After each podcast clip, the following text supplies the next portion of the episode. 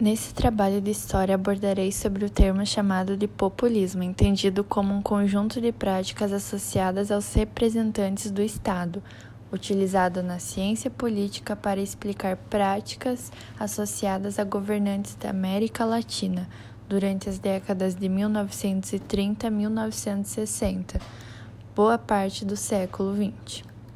Atualmente, o populismo se relaciona a regimes e governantes que procuram realizar um discurso voltado para as massas, para dividir a sociedade em dois grupos, mas ambas com um inimigo em comum, a corrupção.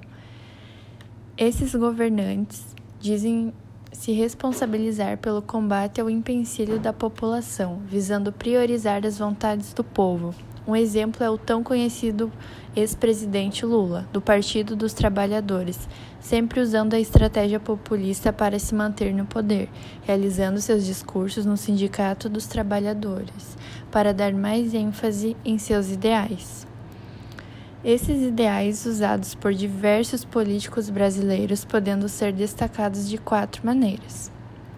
A primeira seria a relação direta e não institucionalizada entre o líder e as massas, pois apresenta-se aqui a clássica definição do líder carismático, aquele que cria uma relação de proximidade com as massas sem passar por nenhuma instituição política, mas unicamente por seu carisma.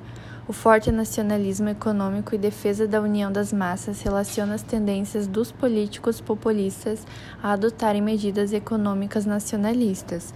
Além disso, o discurso é sempre voltado para a conciliação das diferentes classes sociais.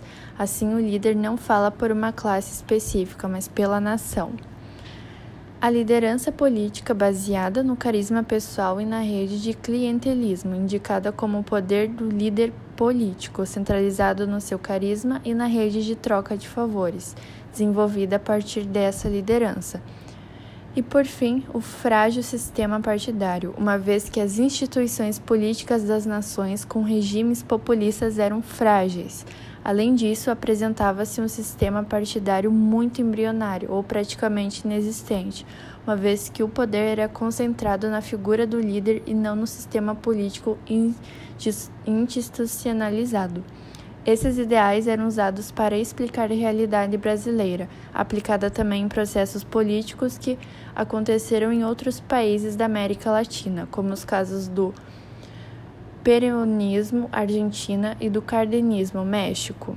Na atualidade, se é muito estudado devido ao uso do mesmo em fenômenos políticos de realidades em diferentes lugares. No caso do Brasil, é imprescindível mencionar a Quarta República, inserida no populismo, porém sem apresentar um sistema partidário frágil, de forma que Getúlio Vargas e João Goulart viram seus governos ruírem por não possuírem o apoio político necessário para sustentarem-se no poder. Então, historiadores vêm reavaliando o uso da palavra populismo.